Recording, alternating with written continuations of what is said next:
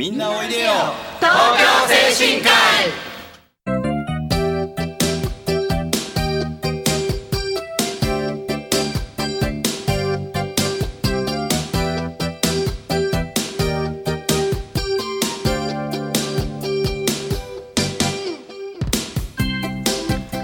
この番組はハートフルたなしフローラたなしを運営する社会福祉法人東京精神科医のスタッフが西東京市の東京高齢者支援活動を多角的に紹介してまいります。一般にはあまり知られていない介護の現場地域とのつながりそして東京精神科医独自の取り組みなどお話を中心に分かりやすくお送りしてまいります。本日進行役を務めますのはリハビリテーション科副主任の村田とハートフルたなし訪問看護ステーション所長の竹内と FM 西東京の直美です。はいそして本日ゲストをお呼びしております宝冠キッチンゴロゴロ代表の石田ひろ子です。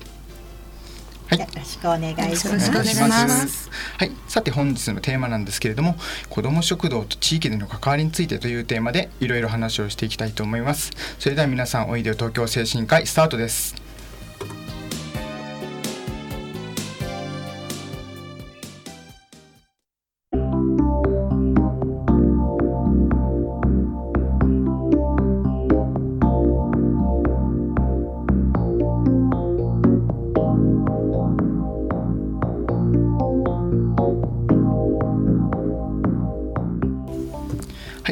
ましてリハビリテーション科副主任の村田です改めましてハートフルたなし訪問看護ステーション所長の竹内です FM 西東京の直美です。宝冠キッチンゴロゴロの石田ひろ子です。はい、よろしくお願いいたよろしくお願いいたししまます。はい、では早速なんですけれども、えっと、今日のゲストの石田様の自己紹介からお願いいたしますはい、えー、緑町2丁目に住んでいます石田です。えー、子ども食堂を始めて、えー、宝冠キッチンゴロゴロの方は4年目になります。田無公民館の子ども食堂がその1年前に始まって地元でもやりたいと思っていたところに社会福祉協議会が地域活動拠点としてオープンした場所が奇跡的にうちのすぐ近くだったので、今度は30年ぐらい友人の友達に声をかけてあのお誘いして13人ぐらいで始めました。13そんなにメンバーいらっしゃるんですはい。、あの疎遠にはなってたんですけれども幼稚園時代子供が幼稚園時代の友達に公民館の方の子ども食堂の話をしてなぜあなたに言うかっていうとここでやるのに一緒にやってほしいのよっていうとみんなが「うん」って言ってくれて13人集まりました。そうなんですねそういうね石田さんを今日はあのゲストにお迎えしているんですが今回の台風であの昨日ですねもうあのたくさんのですねあのテレビの報道を見ましても被害に遭われた方がいらっしゃると思いますが心より見舞い申し上げたいと思います。で私もあの西東京市住民でして実はあの石神井川のすぐあの堀の外に住んでいてですね 市役所のはいあのちょっとこう低い位置だったのでもうハラハラドキドキですね、えーまあ、大丈夫とですね過去のねあのことに、えーとまあ、改良を加えられてあの大丈夫っていうふうに思ってたんですけどやはりですねあれだけの大型台風が来ますと本当にあのビクビクして大丈夫かなというふうにもうちょくちょく相当ですね見ていました。あとですねあの東京精神科医はあの施設でしたので、はい。えーまあ、ゲストのあの皆さんの安全といったところでね。えーそうですね、あのまあ、通所サービスデイの方をですねあのお休みさせていただいて、えーあとはですねあの入所の方のあの、まあ、ご利用者様ゲスト様は、えーまあ、できるだけですねあの職員の方あのシフトも、えーまあ、穴が開かないようにですね調整していただいて、えー近くのあの人に代わっていただいたりとかっていう対応をまあ取る中、えー物が飛ばないように自転車も倒してですねね。置いて帰ったりとか車もですねあのこう塀の方へですねあの危なくないように、えー寄せて帰ったりですとかあとはあの、まあ、ゲストさんの各居室のあの窓とかですね、はい。カーテンを閉めるようにとかもう細やかなですねあのこう指示とか確認を取りまして、えーまあ、過ごしたっていうようなところがあります。まあ、石田さんはどうでしたか？どんなふうにお過ごしされました、はい。えー私実は八戸小学校を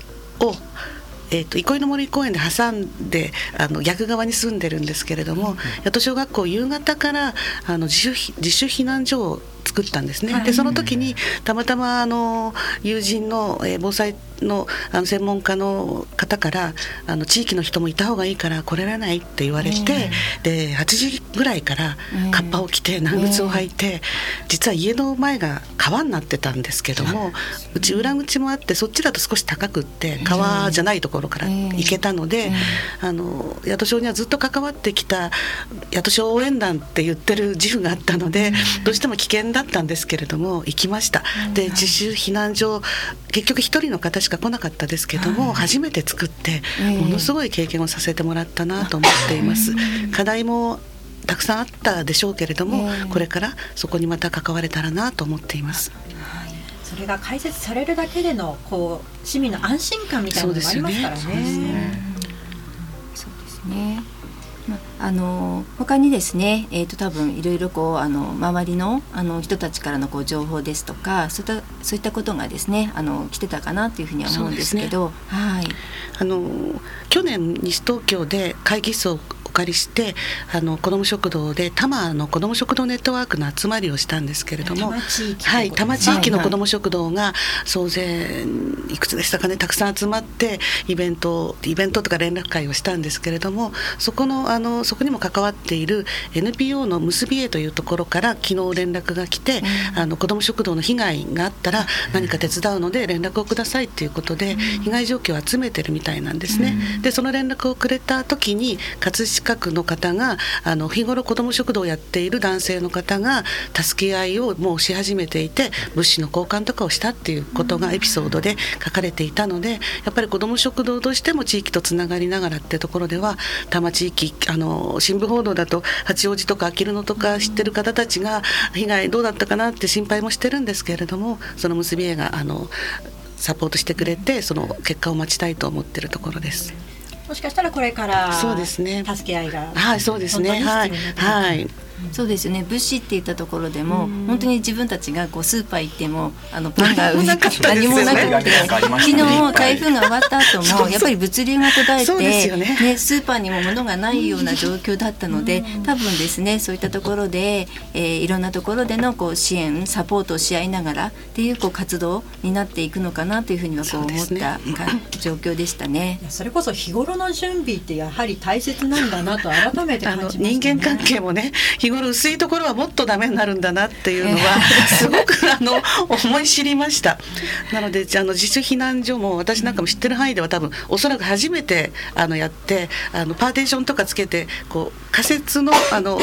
模擬の訓練はしましたけど、本当のあのことをやるってあ、ま、体育館のマットに寝るんだとかね、あのあの水道を組むのはあの屋根のない雨のところでしか組めないあとはトイレなんだとかねいろんなことを思い知ったので、やっぱりその辺もあの地域の人たちと一緒にやること行政だけに任せない行政も必要ですけどあので学校の先生は遠くに住んでらっしゃるかもしれないので、やっぱり地域の力必要なんだなって思い知りました。あの本来なら昨日が避難訓練西東京市内ね。大規模なものがあるはずだったんですけれども本番に近いようなねそうですよね。一日になってしまいましたもんね。まあ市内大きな被害がなかったことが、何よりだったかなと思いますが、今後また助け合い、いろいろな地域との助け合いが出てくるかなと思います。はい。さあそれではここで一曲挟みまして後半は子どもキッチン放課後キッチンゴロゴロについて詳しくお話を伺っていきたいと思います、えー今日は石田さんのリクエスト。ね 最近大好きな。えちょっとびっくりしてしまいましたなんて言ったら怒られてしまいますでしょうか。オフィシャルヒゲダンディズムの宿命いきましょう。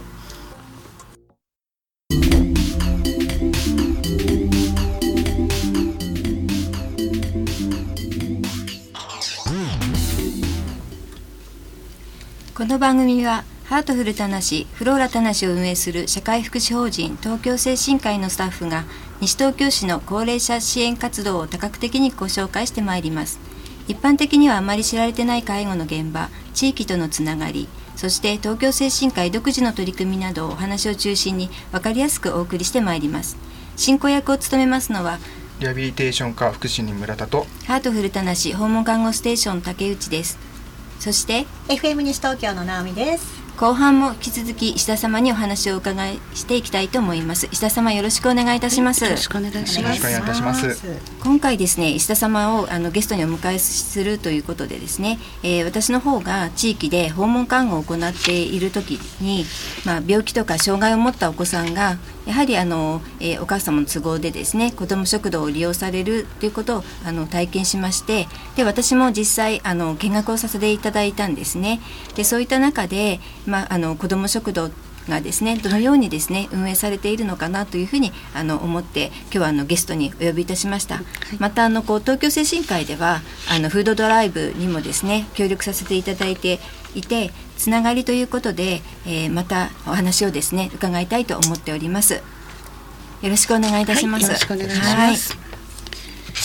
石田さん今どういうあの状況で、はい、えー、まあ放課後キッチンゴロゴロもそうですけれども、はい、はい、子ども食堂って運営されているんでしょうか？あのお金もなく、えー、物もなくっていうところで始めましたけれどもどんどん理解が深まってお金の寄付もたまにはいただけるしあの食べ物の寄付もいただけるようになった中で、えー、最初に公民館の方のワイワイネットっていうんですけどそこには社会福祉協議会の方ががっつりと噛んでくださってたんです。でその方たちがずっとその様子を見てくれていてであの社会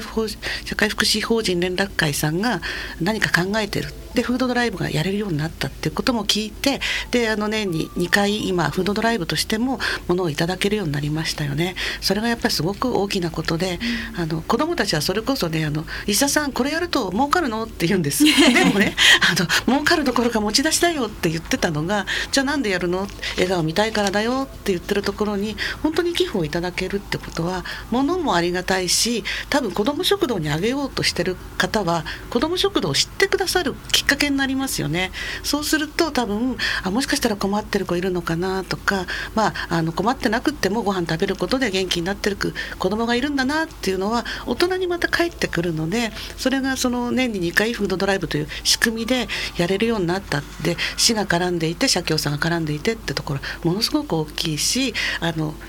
拠点として物を集める時はそれこそそのあの精神科医さんみたいにうちピンクの旗を立ててうちで預かるよって言ってくださるわけじゃないですかそうするとそこの地域の方もあの近くの保育園に行ったりその高齢者施設に行ったりすることでそこともつながるのですごく大きな役割を持ってるんだろうなって思います。そうですね。あの先ほどですね、はい、あのフードドライブ、はい、えー、のあのまあえーと、寄付というかですね、はい、集めるときに、まあ、大体こう食料品っていうこうイメージがこう多くてですね。はいで、ね、お子さんだけれどもやっぱりこう、まあ、お茶とかですねそういったのはあまり人気ないのかなと思いながらですね。実際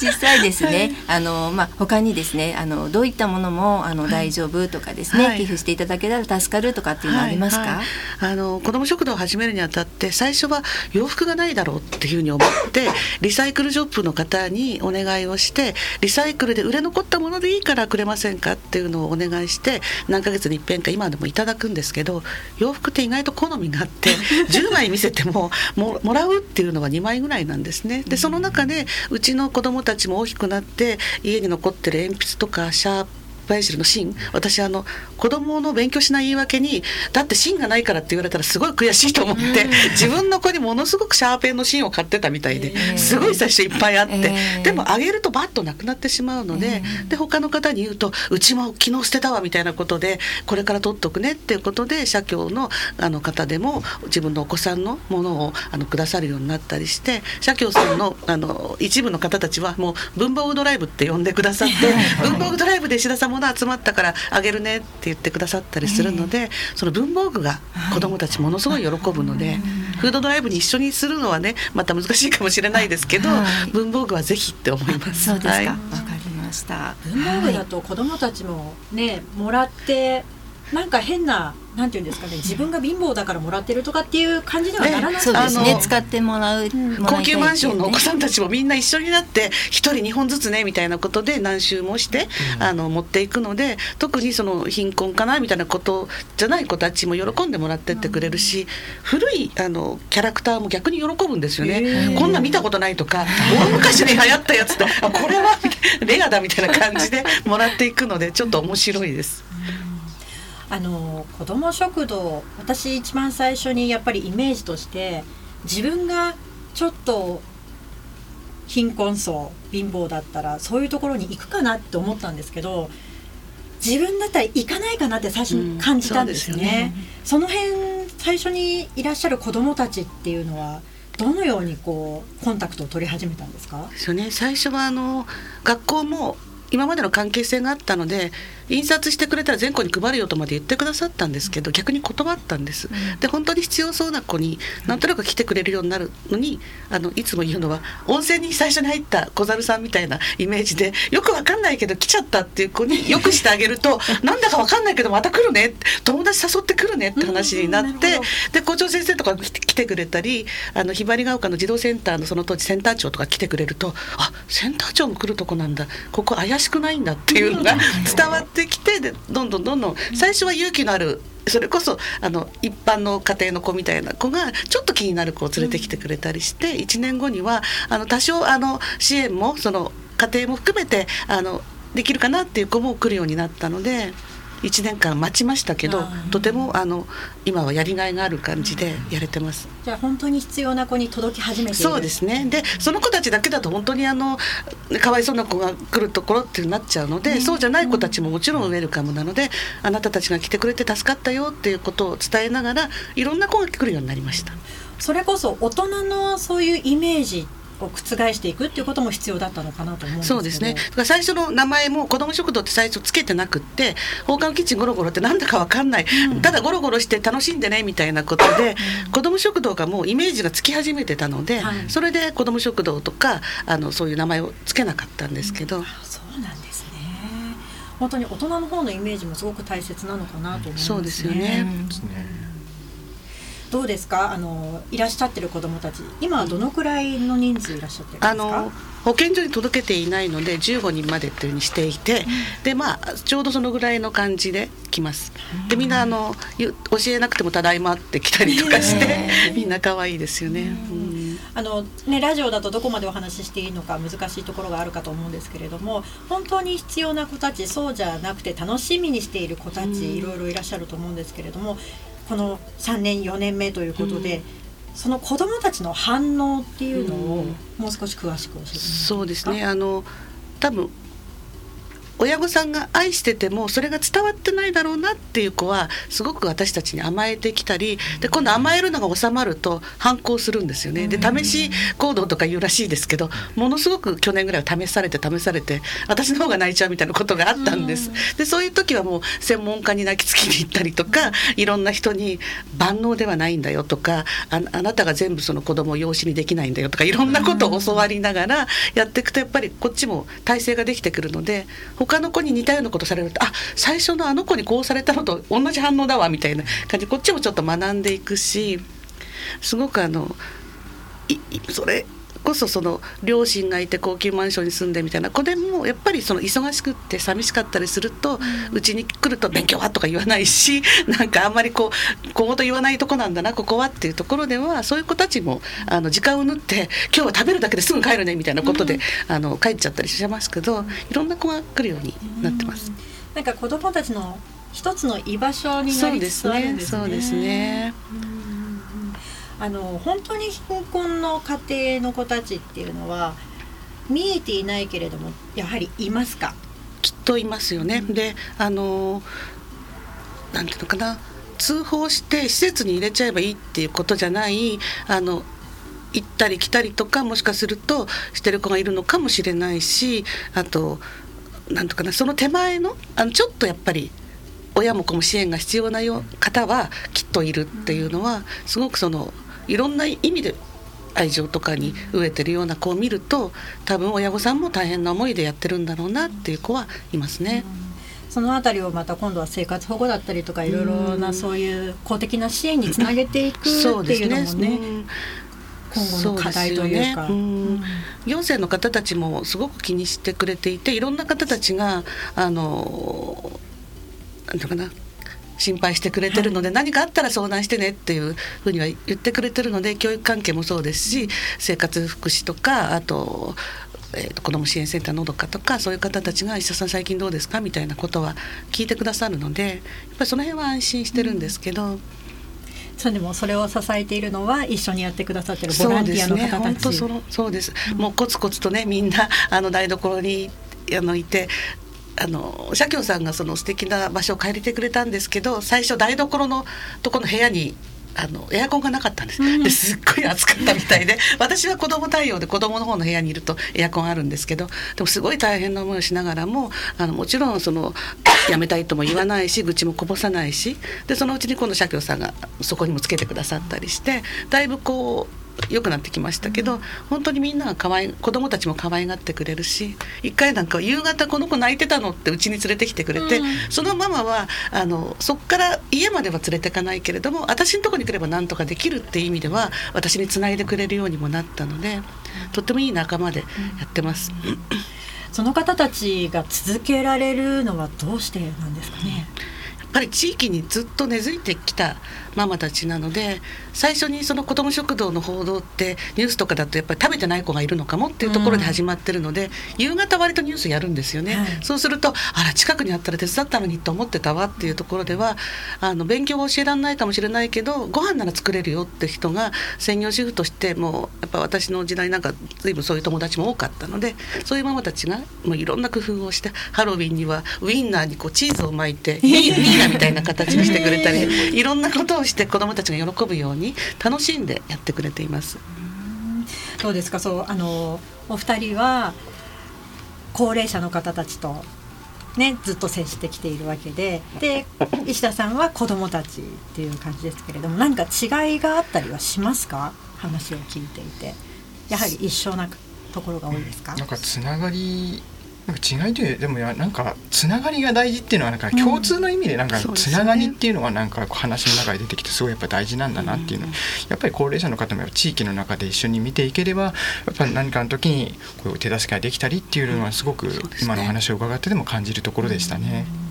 竹内さんはいかがですか？そうですね。やはりあの私自身も、えーまあ、子供がいたりとかあの、まあえー、おご自宅にねあの訪問した時にやはりこう高齢者を見ていてもやはりあの、えー、お父さんお母さんとなるですね子供から見るとお父さんお母さんがお仕事に行っていて子供たちっていうのがまたおじいちゃんおばあちゃんと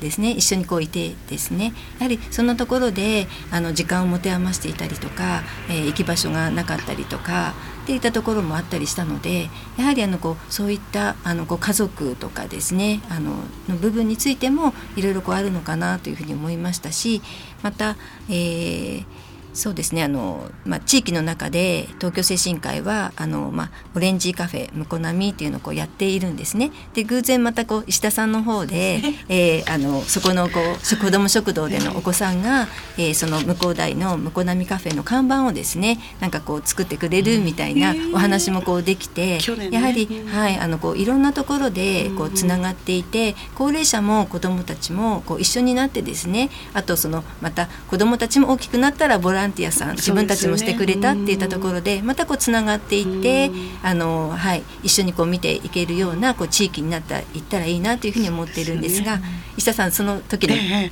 はい、あのあの時いろんな大人がすごくそのうちに来てる子を支援してくれてあの夏休みに多分暇なのかなと思って あのトネリコっていう その社会福祉協議会のあの拠点最後の拠点ができた時に遊びに一緒に行こうよって言って行ってそれこそボランティアをしてもらってたんですその子供にね。そうしたら絵が上手であのここにじゃあなんか看板を描こうよって言ったらその子が描いた絵を皆さんがものすごい褒めてくださってであのオレンジカフェの向こう並みの看板を描いてくれないっていうオーダーが来てじゃあそれを夏休みの宿題にしようよって言って今度はルピナスの方で場所を借りてそこで絵を描いて、でオレンジカフェにあの田無コミカのオレンジカフェに行って。であのすごくそれこそその時も大人にねよくしてもらって可愛がってもらって彼女もすごい照れながら自分の描いた看板の横で写真撮ったりしてでいたので本当たまたま今回あのお話があった時に「はい、オレンジカフェ行きましたよ」みたいなことで あの本当にあの狭い町なのでちょっとね2人ぐらいするとつながりがあるっていうところでは皆さんの応援がすごいありがたいくって。そうですね。そろそろお時間が近づいてきてしまいましたので石田さん最後に皆さんにメッセージだったりとか伝えたいことがあれば、はい、あの子ども食堂って子どものためだけではなくて大人のためになるなとすごく思っています。あの寄付とかだけじゃなくても関心を持ってもらって子ども食堂あるんだなって見つめてもらうことでまたあのどんどん子ども食堂増えていくかなと思います。今日はありがとうございました。多くの子どもたちがすべての子どもたちが笑顔になってくれるといいですね。そうですね。そうですね以上今回は子ども食堂と東京精神科医地域での関わりについてお話をさせていただきました。今回も盛りだくさんでお送りしましたが私たち東京精神科医の西東京市の活動を少しでもご理解いただければ嬉しいです。今夜7時から再放送もお聞きください。また番組の放送終了後ですがインターネットのポドキャストからも配信しております。各検索サイトから FM 西東京または東京精神科医で検索してみてください。次回来月第2月曜日もこの時間でどうぞお楽しみください。ここまでのナビゲーションはリハビリテーション科副主任の村田とハートフルたなし訪問看護ステーション所長の竹内と FM 西東京の直美でした。石田さん石田さん今本日はどうもありがとうございましありがとうございました。ありがとうございました。来月は11月の11日の月曜日介護の日の放送となります。どうぞ皆さん楽しみにしていてください。それでは次回もせーのみんなおいでよ。東京精神科医。